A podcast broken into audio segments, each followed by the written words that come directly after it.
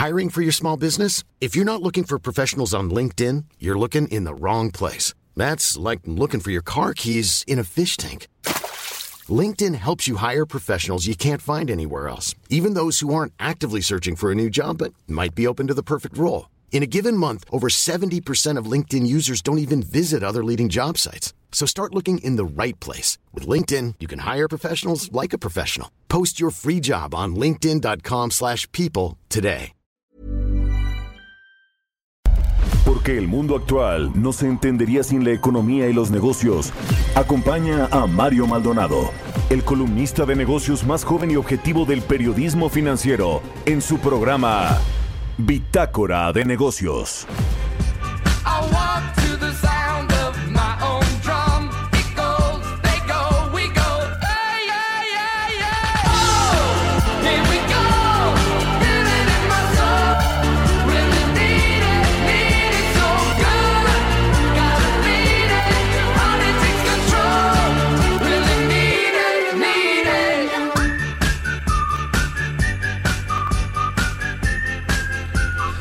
¿Qué tal? ¿Cómo están? Muy buenos días. Bienvenidos a Bitácora de Negocios. Son las 6 de la mañana con 2 minutos tiempo del centro de México. Yo soy Mario Maldonado y me da mucho, mucho gusto saludarlo como todos los días aquí en El Heraldo Radio. Hoy es viernes 26 de junio del 2020. Saludo con mucho gusto a quienes nos escuchan a través de 8.5 de FM aquí en la Ciudad de México en Guadalajara, Jalisco a través de la 100.3 de FM y en Monterrey, Nuevo León por la 90.1 de FM. También a todas las otras estaciones que nos retransmiten en eh, ciudades y estados de la República Mexicana y a quienes nos siguen a través de la página heraldodemexico.com.mx. Iniciamos este viernes, el último día de la semana y el último día de junio con una canción como siempre, con un poco de música. Esta es de The Fits and the Tantrums, se llama The Walker. Esta semana estuvimos escuchando canciones que nos hacen sentir felices debido a que ayer estuvimos de manteles largos, cumplimos un año al aire en Bitácora de Negocios y fue el primer aniversario también de El Heraldo Radio, así que pues estuvo de lujo ahí todos los espacios de la barra radiofónica de El Heraldo Radio, así que pues bueno, seguimos muy contentos por este aniversario eh, por este primer aniversario y que seguramente serán muchísimos más. Ahora sí vamos a entrarle a la información. Vamos a hablar con Roberto Aguilar en breve con respecto a lo que está sucediendo en los mercados financieros del mundo. Más gobiernos rescatan a sus aerolíneas. Hay planes de rescate para muchos sectores económicos que han eh, sido muy golpeados por este asunto de la pandemia del coronavirus. Al Holanda también anuncia un plan de rescate. Eh, hay muchas cosas que están sucediendo en los Estados Unidos, no solo con los mercados, con la economía, sino en términos políticos, con las elecciones. Joe Biden está cada vez más eh, ganándole más terreno a Donald Trump, quien se quiere reelegir. Y bueno, pues ya para qué le cuento con esta eh, próxima visita que va a hacer el presidente. De hecho, le voy a hablar un poquito en mi tutorial, así que no voy a entrar en detalles. Vamos a hablar con Federico Rubli, también asociado del Consejo Mexicano de Asuntos Internacionales de Comexi sobre la recesión económica mundial que pronosticó el Fondo Monetario Internacional, esta caída de 4.9% y que para México, según el FMI, va a ser de 10.5% en 2020. Vamos a platicar también con Alejandro Díaz de León, el gobernador del Banco de México, sobre la decisión que tomó el Banco Central ayer de recortar su tasa de interés en 50 puntos base, la dejó en 5%. ¿Qué significa esto? Bueno, pues el, el dinero es más barato, los créditos son más baratos. Eso en teoría le ayuda a la economía, pero con una economía hecha pedazos como la que tenemos, pues no nos ayuda mucho, pero le preguntaremos varias cosas ahí al gobernador del Banco de México sobre la política monetaria y sobre pues cómo está la economía y todas estas perspectivas pues muy pesimistas que tienen los bancos, los, las instituciones financieras y los analistas en general. Y como todos los viernes va a estar con nosotros Jimena Tolama, la editora en jefe del CIO.com. Nos va a hablar de esta alianza de Banorte con Rappi, que pues pareciera que no se llevan mucho, pero sí y es interesante los planes y los proyectos que tienen estas dos empresas, como le decía, pues de diferentes sectores, un banco y una aplicación, una plataforma de entrega de comida a domicilio. Pues con esto iniciamos Bitácora de Negocios en este viernes 26 de junio. Y ahora lo dejo con el resumen de las noticias más importantes. Lo tiene Jesús Espinosa.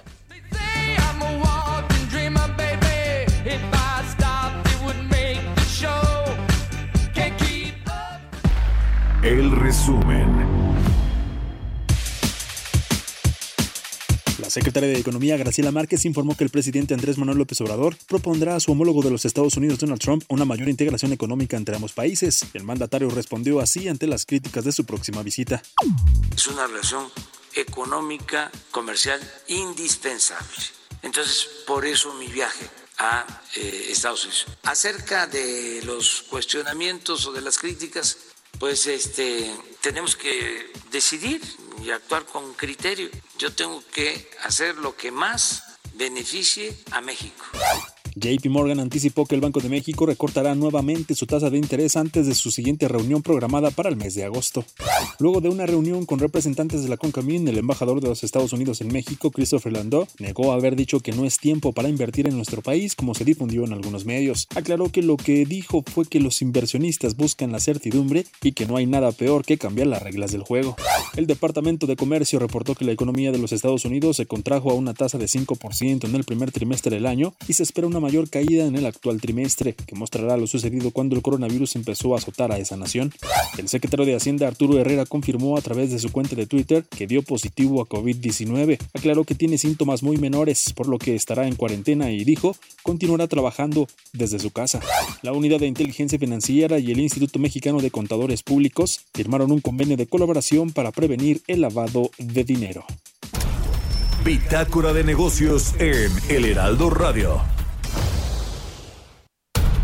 Editorial.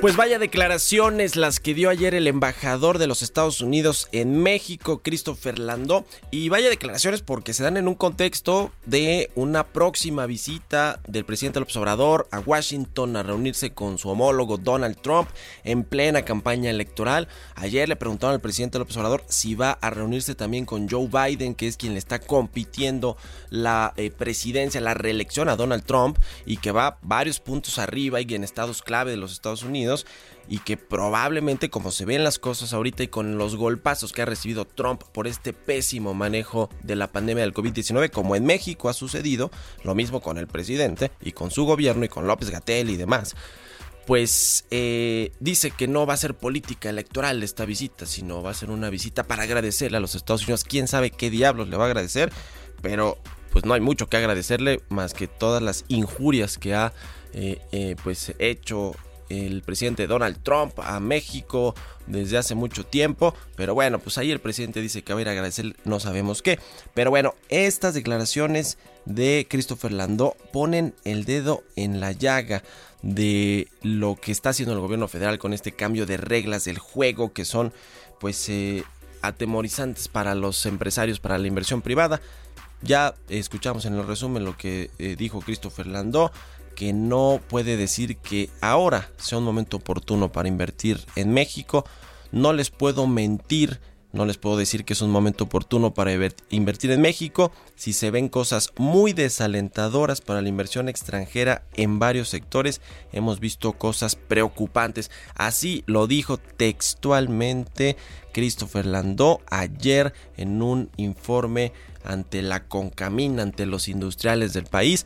Es decir, que eh, sí lo dijo, aunque después dijo que no dijo lo que quiso decir y lo que agarraron los medios, la prensa, pero la verdad es que que el representante de los Estados Unidos, de la Casa Blanca, de las relaciones diplomáticas, pero también con eh, una importante participación en la relación comercial y bilateral y de inversiones en México de los Estados Unidos, pues llama mucho la atención porque lo que estamos viendo en el sector energético y ya muchas asociaciones de empresas en los Estados Unidos se habían pronunciado al respecto. ¿Se acuerda que le contamos aquí hace un par de semanas que esta asociación de empresas eh, energéticas de Estados Unidos, la más grande, le pidió ya al, al Departamento de Estado, al Departamento de Comercio, al Departamento de Energía que mandaran una carta a México diciéndole, pidiéndole que respete los acuerdos, las reglas con las que se están jugando en diferentes sectores, en ese caso particular, en el sector energético, porque aquí han cambiado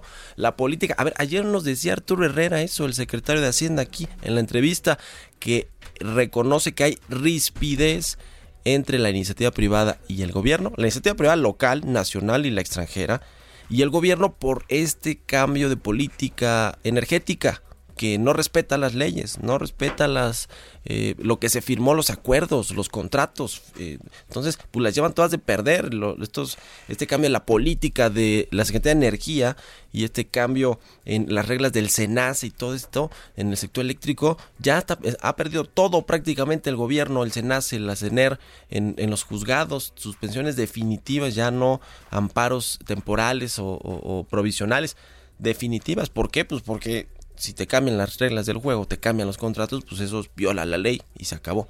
Pero bueno, es delicado lo que dice Christopher Lando. Es otra raya más al tigre, porque lo han dicho todo mundo.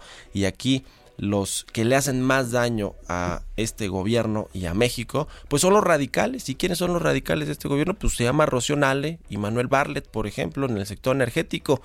Nos están espantando la inversión extranjera, tal cual.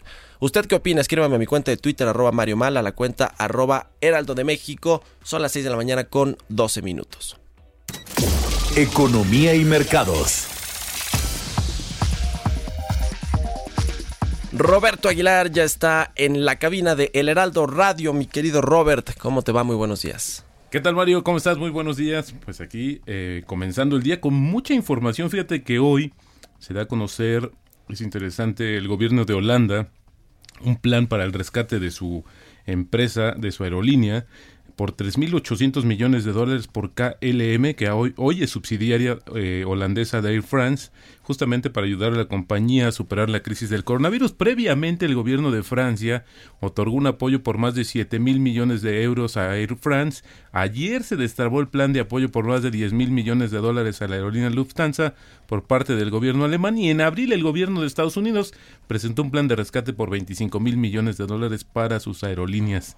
México no hemos tenido nada similar y sabrás que Aeroméxico pues está pasando una complicación. Eh, trascendió que en los últimos días iba a solicitar la protección de la ley de eh, concurso mercantil en Estados Unidos, pero bueno, pues la compañía está analizando opciones. Ayer Estados Unidos reportó el mayor número de nuevos o contagios a nivel nacional en un solo día con 39.818 y si bien los mayores números se pueden atribuir a que hay más pruebas, el porcentaje de resultados positivos también está aumentando y el gobernador de Texas detuvo temporalmente la reapertura económica de su estado en respuesta justo al incremento de infecciones y hospitalizaciones. Texas, el segundo estado más grande en términos de población de Estados Unidos, que ya iba en la segunda fase o que ya iba a implementar la segunda fase, fase pues la tuvo que echar para atrás.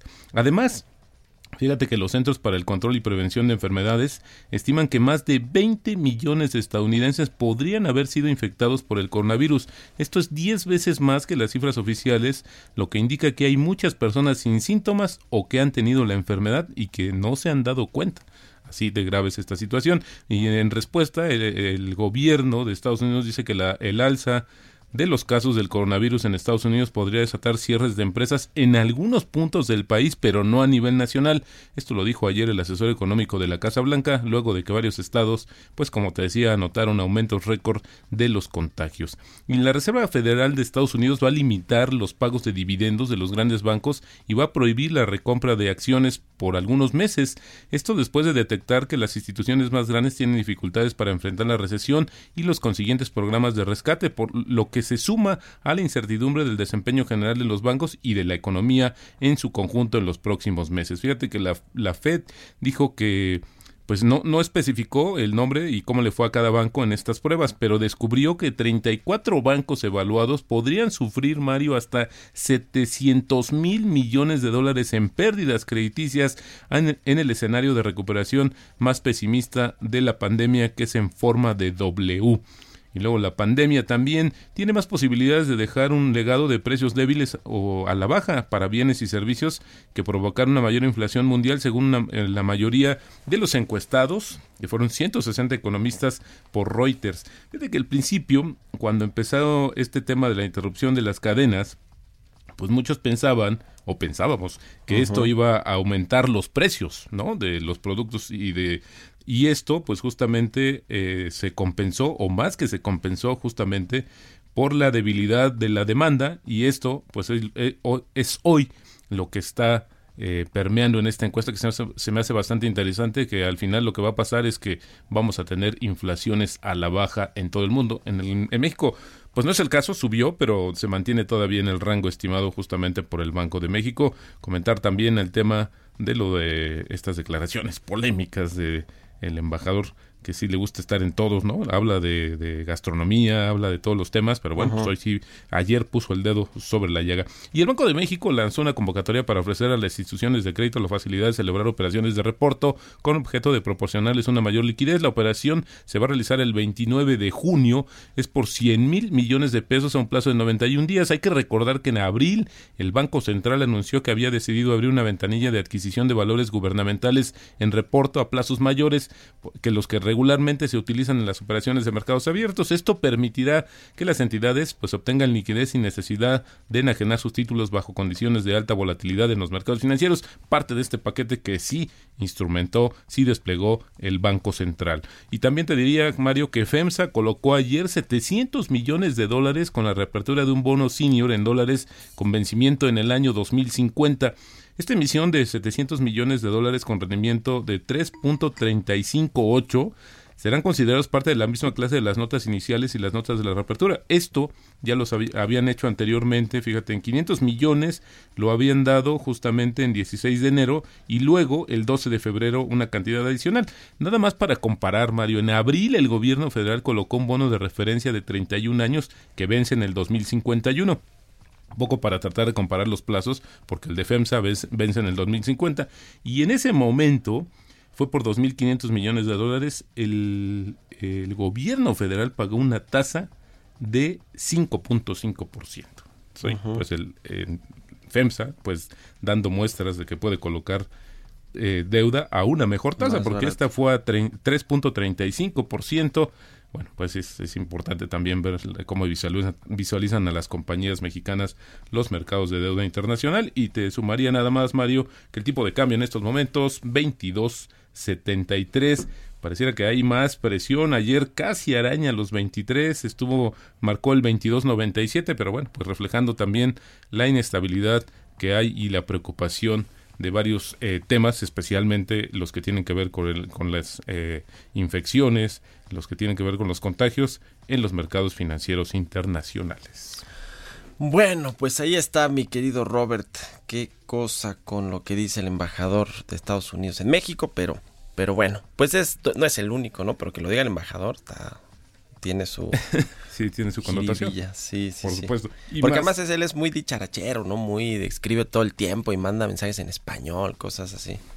Eh, y hoy yo creo que de cara a lo que pudiera suceder con la visita del presidente de, de, Andrés Manuel López Obrador justamente hacia Estados Unidos, pues es importante también. Y Mario, también nada más rapidísimo sumarte que acaba de conocer el INEGI también lo que el comportamiento del IGAE que ah. presentó justamente en abril y con esto tenemos una caída de 17.3% en términos reales en abril del 2020 respecto al mes previo. En comparación anual, registró una disminución real de 19.7%. Por ahí podemos ir viendo cómo nos irá en términos del Producto Interno Bruto en el segundo trimestre del 19 año. 19% dice Arturo Herrera para el segundo trimestre, ¿no? Eso, eso pronosticó hace poco en un mes. Exactamente, pero bueno, pues eh, tenemos estimaciones que van hasta el 30%. Sí, sí, sí. Bueno, gracias, Robert. Al contrario, muy buenos, días. Roberto Aguilar. Sígalo en Twitter, Roberto AH. Son las 6.20. Entrevista. Está en la línea telefónica Federico Rubli, asociado del Consejo Mexicano de Asuntos Internacionales. Federico, muy buenos días. Quiero empezar con un comentario de lo que dice el embajador de los Estados Unidos en México, que después dijo que no lo dijo así, que dice que si te cambian las reglas para cualquier lado, en cualquier país, en cualquier sector, las reglas del juego de operación, pues que eso espanta la inversión, pero que no quiso ser casi casi tan rudo con México. ¿Cómo estás? Buenos días. ¿Qué tal? Muy buenos días a todos. ¿Cómo ves este asunto de bote pronto, lo que causó ayer Christopher Landó en polémica con sus declaraciones ante la Concamín?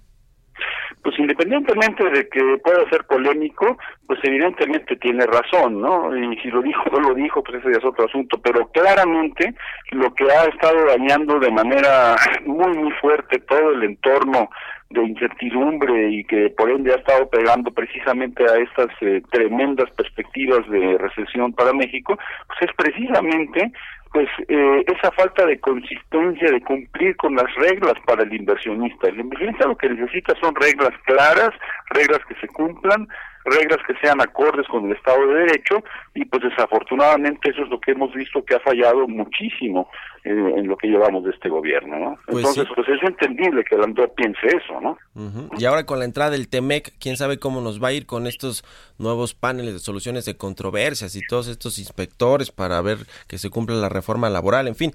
Oye, pero a ver, íbamos a hablar nosotros de este asunto del Fondo Monetario Internacional, la eh, perspectiva que tiene para la economía global, que es de una recesión, de una caída de la actividad de 4.9% en el 2020, pero a México nos pone en el lugar cuarto entre los peores del mundo con un desempeño económico de menos 10.5% y el peor de Latinoamérica. ¿Qué nos dice esto, Federico? ¿Cómo lo ves? Bueno, definitivamente eh, lo que esto quiere decir es que pues el Fondo Monetario nos está diciendo que la crisis mundial viene mucho más fuerte a lo que estaba anticipado pues, hace inclusive unas cuantas semanas o meses, ¿no? Y bueno, claramente esto tiene que ver, pues obviamente sabemos con eh, el- la, la pandemia, ¿no? Y en esta ocasión, pues esta pandemia lo que ha hecho a nivel global es que ha introducido tanto un choque de demanda como de oferta agregada. Además, fíjate que es la primera vez que estamos viendo en muchos años, en décadas, que estamos viendo una desaceleración global que viene alineada en prácticamente todas las regiones del mundo, ¿no? Y bueno, digo, simplemente vale la pena ver estos números que son realmente terribles, ¿no? O sea, Francia menos 12.5, Italia menos 12.8, Estados Unidos menos 8, ¿no? Que se había anticipado algo cercano a 5 y ahora, bueno, pasa a 8, eh, el Reino Unido menos 10.2, y bueno, como mencionabas, México eh, menos menos 10.5, ¿no? Entonces realmente eh, pues eso lo que nos hace ver es que el panorama viene eh, mucho más fuerte, eh, mucho más grave y la preocupación de los elevados niveles de deuda en el mundo y sobre todo de desempleo es lo que está generando precisamente todo este entorno de, de, de pesimismo y, y de incertidumbre, ¿no? Ujú. En un minutito, ¿ves cómo ves la recuperación que se ve pues, muy complicada en el mundo y en México? Pues ni se diga. Sí, desde luego. Ahora, el, el fondo lo que pasa es que eh, los, los números para esperados para 2021, pues claramente son de un rebote, ¿no? Entonces Sí. hay que tener mucho cuidado con estos números porque eh, eh, los rebotes después de una caída tan fuerte, pues tienden a ser muy fuertes, ¿no? Pero fíjate, te pongo nada más un ejemplo y, y esto hay que tener mucho cuidado porque nos va a pasar aquí en México, ¿no? De repente un indicador, de repente dentro de unos meses o en el 2021 se puede eh, ver en recuperación y vamos a decir, ay, mira, ya son tasas positivas, está creciendo, ¿no? Bueno, Sí. hay que tener mucho cuidado porque no es un problema de tasas, es un problema de niveles. Y te pongo un ejemplo muy sencillo. Suponte que, eh, vamos a inventar, en el sector automotriz se estaban produciendo 100 automóviles. De repente con la crisis produces dos automóviles. Bueno, es una caída de menos 98%. Sí. Ahora, si de repente produces de dos a cuatro unidades, es un 100% de aumento. Entonces no vas a decir, wow, se está eh, recuperando la industria. No, Ya. hay que ver los niveles, ¿no? Muy bien, pues te agradezco mucho, Federico Rubli. Muchas gracias por tu comentario. Muy buenos días. Vamos a hacer una pausa.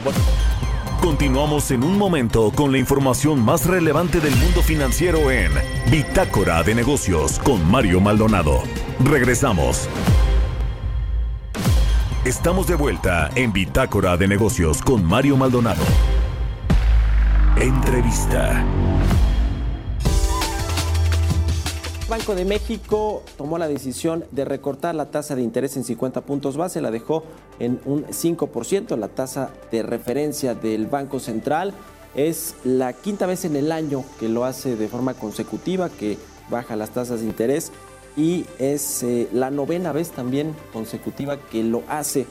Eh, y al respecto de esto me da mucho gusto saludar en la línea telefónica al gobernador del Banco de México, Alejandro Díaz de León, para que nos platique acerca de esta decisión que tomó el Banco Central. ¿Cómo estás, Alejandro? ¿Qué tal, Mario? Un gusto estar contigo y con tu auditorio y primero felicitarte por el primer aniversario de Bitácora de Negocios. Estoy seguro que es el primero de muchos. Que sigan los éxitos. Muchas gracias, gobernador.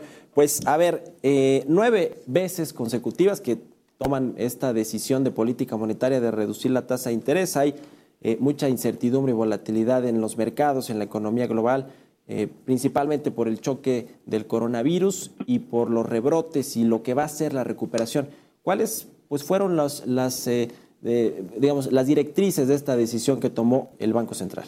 Como no, como tú señalas, eh, estamos en un entorno por demás complejo eh, que implica eh, pues una afectación en dos vertientes. Por un lado, la pandemia del COVID-19 pues ha implicado una contracción de la actividad económica mundial y nacional muy significativa. Esta ya se ve desde los datos hacia el cierre del primer trimestre y se verán con mucha mayor claridad y magnitud en los datos de abril. Eh, el inicio del segundo semestre. Entonces, por un lado, una afectación económica muy importante, muy pronunciada, y por otro, también una, un choque financiero. Eh, esta misma incertidumbre ha, ha, dado lugar a esta pues mayor aversión al riesgo, algún reacomodo de portafolios.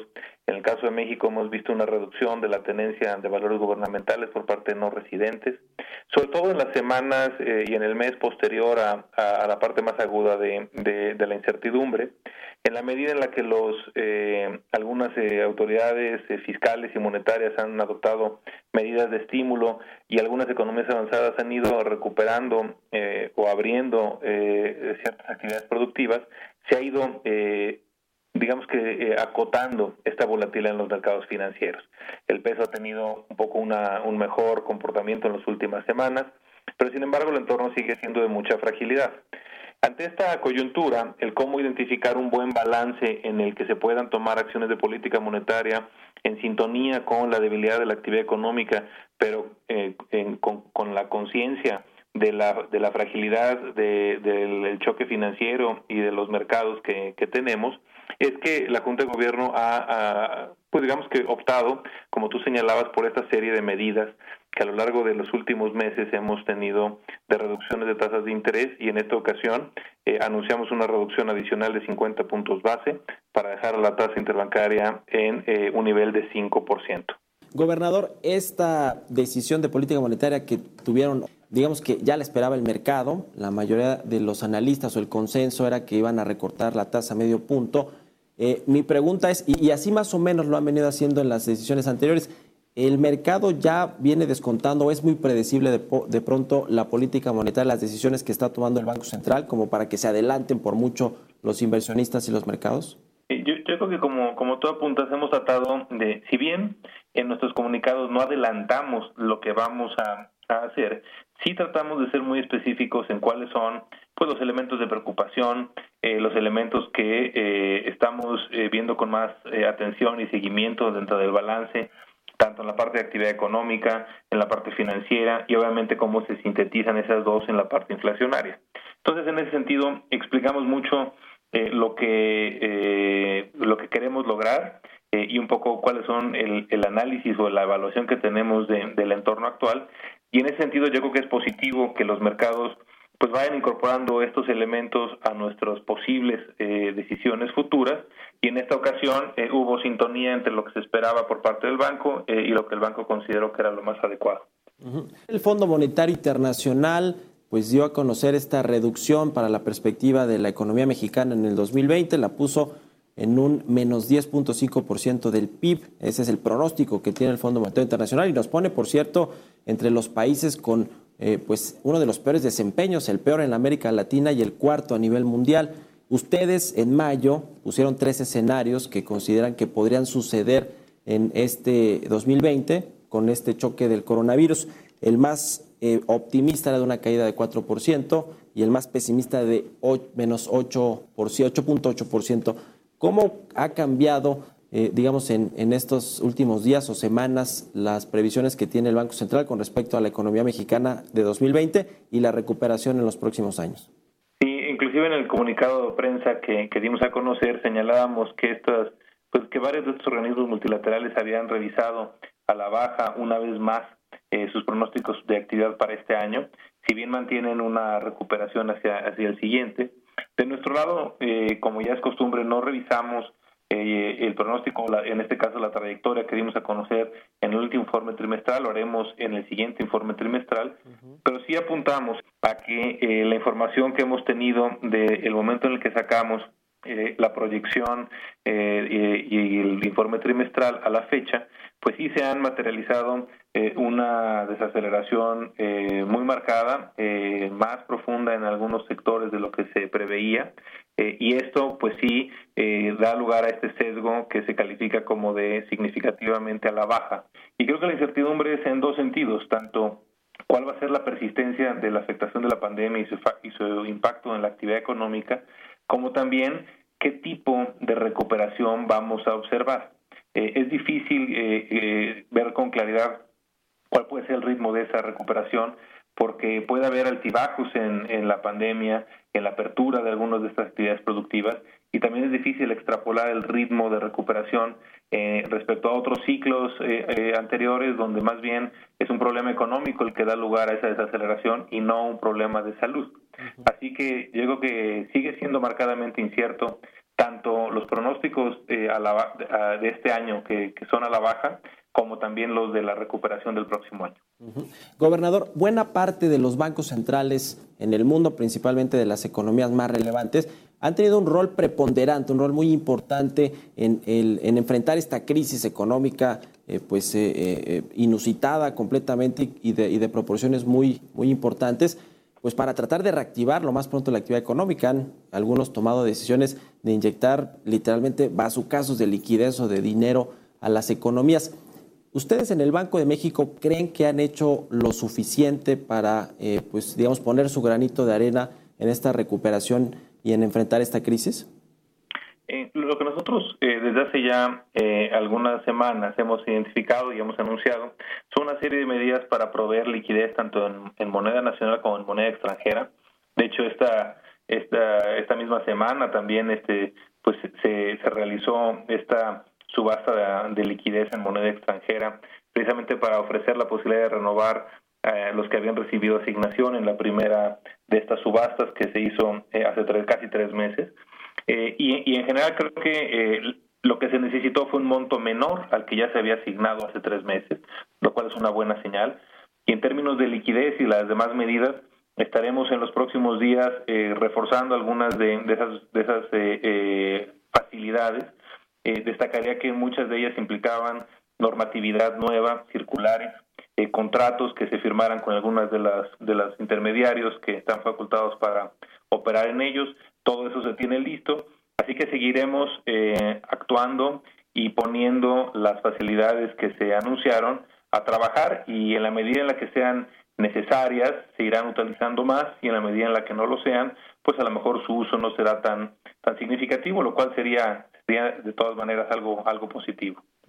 Gobernador, ¿cómo va el uso de estos recursos que pusieron a disposición del sistema financiero de los bancos, estos 850 mil millones de pesos para poder, pues, eh, digamos, enfrentar parte de esta crisis? ¿Se han utilizado, han tenido demanda? ¿Cómo va ese tema?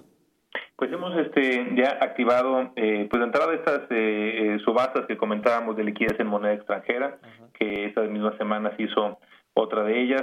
En moneda nacional se han hecho eh, estas permutas o recompras de, títulos de largo plazo eh, contra entrega de títulos de corto plazo.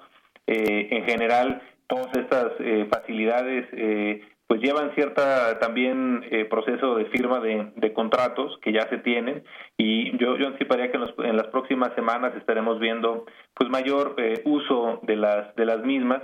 Y no sin destacar que eh, muchas veces, aunque algunas de estas facilidades no se usen, el solo hecho de que tengan eh, la posibilidad de recurrir a utilizar este financiamiento, como puede ser el financiamiento en la ventanilla eh, de liquidez ordinaria, pues, pues realmente el hecho de que se haya bajado el costo y se haga mucho más accesible, a lo mejor ningún banco necesita ir a, esa ventanilla, pero el solo hecho de que lo pueda hacer y con un costo menor modifica su comportamiento y lo puede hacer más eh, pues propenso a, otorgar crédito.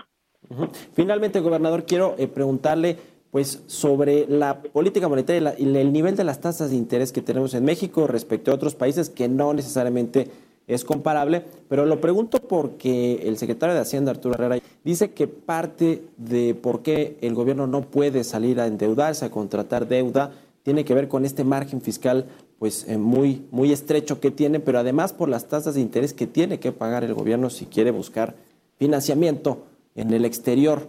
Eh, ¿cómo, ¿Cómo está el Banco de México con la política monetaria de las tasas de interés respecto de otros países que, digamos, más o menos tienen grado de inversión, tienen condiciones similares a las de México? Bueno, yo pasaría eh, destacando que pues, obviamente el gobierno federal, siendo pues el principal deudor en la economía, pues eh, claramente tiene este pues un, un, interés por ver las tasas de interés más bajas que sean posibles. destacaría también que las tasas de interés no nada más son las de corto plazo, también son las de largo plazo eh, y también en, a las que pueden tener acceso en moneda extranjera. Eh, y eh, todas estas tasas de interés pues reflejan también el, el, riesgo de la contraparte y la volatilidad de los instrumentos. Pero a todos nos gustaría que nuestro país tuviera características que nos acercaran más a una economía avanzada, pues no solo en, en términos de desarrollo, sino también de fortaleza institucional eh, y si estuviéramos en ese caso, pues obviamente también tendríamos un costo de financiamiento más bajo, no solo, repito, de corto plazo, sino a lo largo de toda la curva de rendimientos, es decir, eh, a los diferentes plazos. Algo que hemos visto en los últimos eh, tres, cuatro meses es que la reducción que hemos hecho en las tasas de corto plazo no ha sido correspondida por una reducción de la misma magnitud por las tasas de mayor plazo. Entonces yo creo que en ese sentido coincidimos con con la reflexión del secretario de lo importante que es eh, pues tener menores costos de financiamiento de manera sostenible y a lo largo de la curva de rendimientos, es decir, con diferentes plazos, y que la mejor manera de lograr esto pues es tratar de, hacer que la economía sea más resiliente, tenga un mejor desarrollo eh, y tenga también eh, un desarrollo institucional más pleno. Pues muy claro, como siempre, gobernador, le agradezco mucho la entrevista. Siempre un gusto y muchas felicidades, Mario. Muchas gracias, el gobernador del Banco de México, Alejandro Díaz de León. Historias empresariales.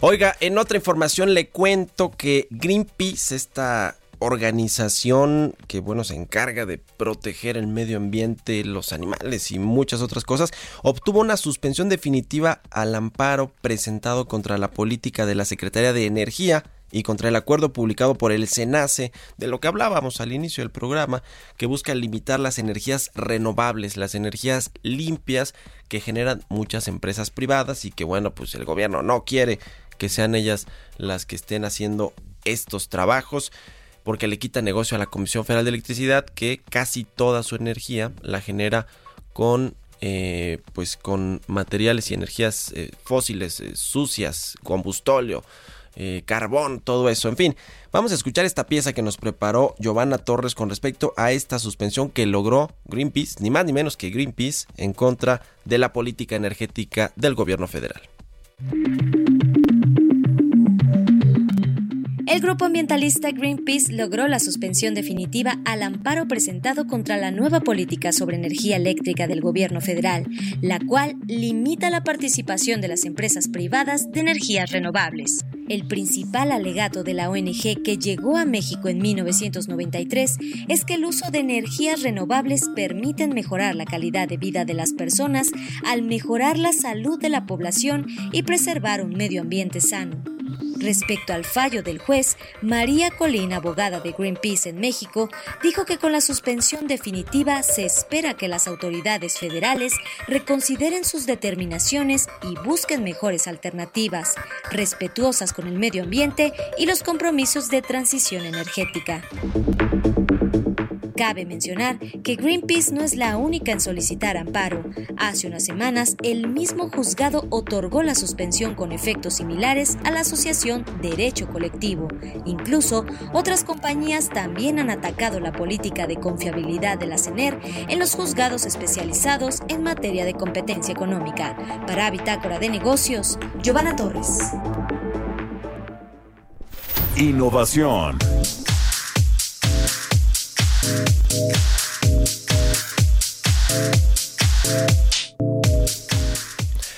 Son las 6 de la mañana con 45 minutos. Como todos los viernes, ya está Jimena Tolama, la editora en jefe de elcio.com. Querida Jime, ¿cómo estás? Buenos días. A ver cuándo viene ya acá a la cabina, porque, bueno, entiendo el rollo de la nueva normalidad, pero ya que no viniste ayer al festejo, eh, pues yo creí que ibas a venir hoy.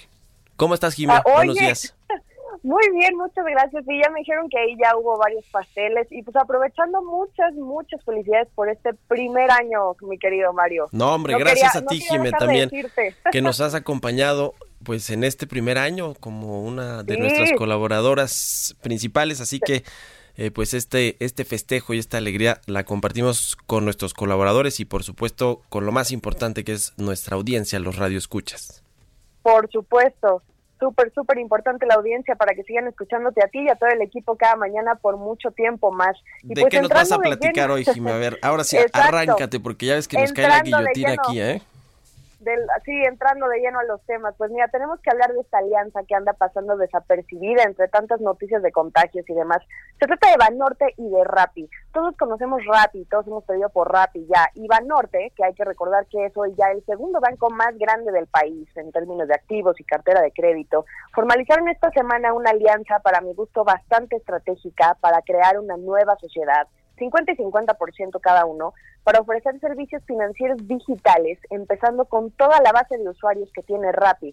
¿Te das cuenta de lo que esto significa? A mí me parece que es el claro ejemplo de cómo una empresa que pertenece a esta ola de nuevas compañías que crearon una nueva industria, como puede ser el caso de la entrega de comida a domicilio, a partir de la concentración de cientos restaurantes al alcance de un solo clic, pues al ser digital todavía tiene mucho margen para evolucionar a ser no solo un servicio de delivery, sino también una fintech, una empresa de tecnología financiera. Ahora, esto no es nuevo y quizá Rappi venía preparando el terreno desde que en noviembre del año pasado anunciaron justamente eso, que ya se habían registrado como una compañía fintech para ampliar el negocio para ofrecer estos servicios. Y pues hace sentido, si yo tengo una base de usuarios que tiene más de 15 millones eh, de personas que piden favores o hacen el súper o comida o, piden productos por la plataforma en toda Latinoamérica, hay que recordar que la empresa es colombiana, pues es una gran puerta de entrada para probar estos servicios de banca digital en el país.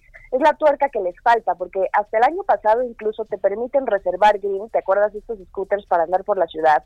Entonces, bueno, aquí cómo ofrecerían servicios financieros, cómo podría ser Puedes pagar desde servicios de luz, de gas, de agua, de internet, televisión, vaya, hasta los impuestos. O sea, tienen un gran potencial de aliarse con muchísimas empresas y es como lo que quiere hacer Facebook al final del día. No sé si te acuerdas, con WhatsApp e Instagram, que todo lo que pagues desde una aplicación sin salirte de ahí y tampoco de tu casa, o sea, no quieren que te salgas de la aplicación y pues Rappi eso es lo que quiere, ser como el todo en uno o bien, o sea, también hay que recordar que ya tienen esta tarjeta, una alianza con Visa que sacaron el año pasado, que es RappiPay, pues lo mismo. Entonces, ya es un banco al fin y al cabo, al, cabo y si es un gana-gana, porque ahorita uno de los objetivos más ambiciosos también de Banorte es volverse como un banco cool, o sea, está intentando atrapar este mercado de jóvenes que está consumiendo a través de las aplicaciones.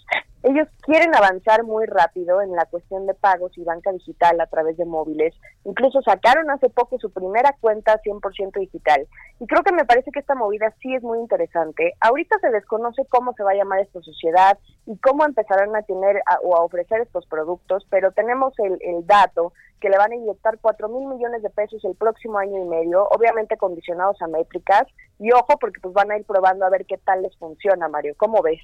Pues muy interesante todos los movimientos que hacen empresas tradicionales o mm, pues que pueden sonarnos como tradicionales, como es un banco, una eh, firma como Banorte, que pues se tiene que entrarle no solo al asunto de la digitalización de todos sus sistemas de pago y sus aplicaciones y alianzas con fintech, pero también con estas otras empresas que tienen otros giros, ¿no? De negocios como como es el caso de Rappi, que se dedica al, al, a la entrega de, de, productos de comida a domicilio. Y hay más movimientos, ¿no, Jime? Como el de Amazon también, con una apuesta que tiene con un servicio de entrega de comida, pero en este caso en el Reino Unido.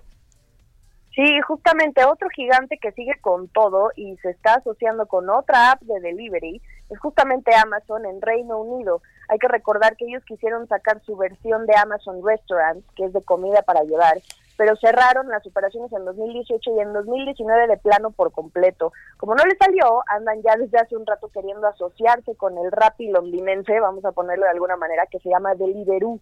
Entonces, aquí los reguladores, que también como en el caso de Banorte y de Rappi, pues ya andan este, eh, analizando el caso y cediendo y en el que en este caso de Amazon por mientras ya tiene una participación del 16% en la empresa pues que es bastante relevante. Aquí en México por ejemplo la pandemia aceleró en 40% el uso de pagos móviles. Y pues hay un mercado de 47 millones de personas con tarjetas y que además o sea es un mercado creciente en el término de pagos móviles. Entonces falta mucho en la cuestión de bancarización y este tipo de alianzas pueden ayudar pues qué interesante, Jime. ¿Algo más? Sí, fíjate que eh, también vale la pena hacer un eh, comentario sobre que se trata de una empresa de delivery. O sea, no es una fintech per se, o sea, es y es la nueva economía móvil. Es curioso que una app de delivery se esté uniendo con más bancos, o sea, más que una fintech que nació fintech, que también tienen sus alianzas, por supuesto, con los bancos, eh, pero quizá para los bancos es más atractivo aliarte ahorita con una app de delivery, porque son más conocidas y te generan más confianza pedir y pagar ahorita eh, por tu comida, por app, que aún animarte con una app que no venga a partir de un banco tradicional, ¿sí me explico? Entonces, es un mercado muy interesante que así está desarrollando en México. Vamos a ver también cómo estos servicios de delivery compiten con las fintech, vamos a decirles fintech tradicionales. Eh, pero es, es una cosa muy, muy eh, curiosa cómo se está desenvolviendo la industria y pues hay que echarle un ojo, Mario. Muy bien, Jime, pues muchas gracias. Danos tus redes sociales, tu Twitter, Facebook, Instagram, LinkedIn, eh, ¿qué más? Eh, ¿Cuál, cuál, es? Sí, sí, sí. No, por todos lados me encuentran. Si ustedes buscan Jimena Tolama, por ahí me encuentran, por supuesto en Twitter, arroba Jimena Tolama. Eh, también el CIO.com, arroba el CIO. Y no dejen de seguir nuestra cuenta en Instagram del CIO, sobre todo si no tienen mucho tiempo como para informarse las noticias o ese hígado para soportar las críticas en Twitter, todo lo que se dice, pues Instagram es otra manera de informar, eh, de informarnos eh, y ahí tenemos unos posts bastante interesantes que les dan todo en, un solo eh, eh, en un solo segundo ahora sí que en, una rápida lectura. Y TikTok no no tienes Jime TikTok no tenemos. ¿Tú tienes oh, TikTok Mario sí pero pero no has subido nada. Tú tampoco no tú también tienes pero no has subido nada. Exacto exacto. Tenemos, tenemos una cuenta fantasma. Somos más observadores que TikTokers todavía. Bueno pues gracias Jimena Tolama. Muy buenos días Buenos días, Mario, que estés muy bien. Hasta luego, son las 6 con 53 minutos, ya casi nos despedimos. Déjame recomendarle la portada del Heraldo de México, que bueno, es una entrevista que le hicimos aquí ayer a Arturo Herrera, pero también eh, una entrevista que le hicieron nuestros compañeros Brenda Peña y Manuel Zamacona a Hugo López Gatel, quien reconoce que pues eh, está muy difícil la situación, pero hablando de las eh, los contagios, ayer Arturo Herrera en su cuenta de Twitter dijo que salió positivo en la prueba de COVID-19, que está tomando todas las medidas, que tiene eh, apenas unos ligeros síntomas y que va a trabajar pues vía remota, va a estar aislado completamente socialmente, pero ayer le preguntaron, le decía a mis compañeros Brenda Peña y Manuel Zamacona, Hugo López Gatel, si él ya se hizo la prueba o si en Palacio Nacional, en el gobierno federal, hay algún brote ahí del cual no nos han querido enterar. Pero dice Hugo López Gatel que no. Pues qué va a decir Hugo López Gatel. Bueno, lo dejo en compañía de Sergio Sarmiento y Lupita Juárez aquí en las frecuencias de El Heraldo Radio. Le agradezco mucho que nos haya acompañado y seguimos nosotros todavía festejando este primer aniversario. ¿Qué días?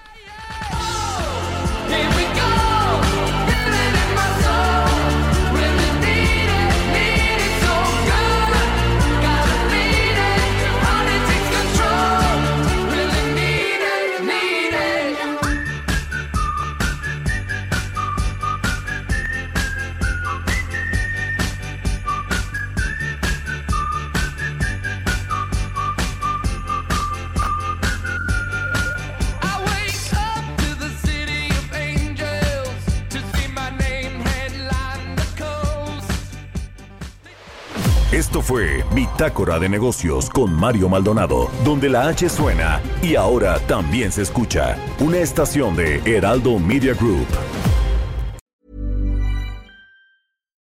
Deserves the best, and there's no better place to shop for Mother's Day than Whole Foods Market. They're your destination for unbeatable savings, from premium gifts to show-stopping flowers and irresistible desserts. Start by saving 33% with Prime on all body care and candles. Then get a 15-stem bunch of tulips for just $9.99 each with Prime. Round out Mom's menu with festive rosé, irresistible berry chantilly cake, and more special treats. Come celebrate Mother's Day at Whole Foods Market.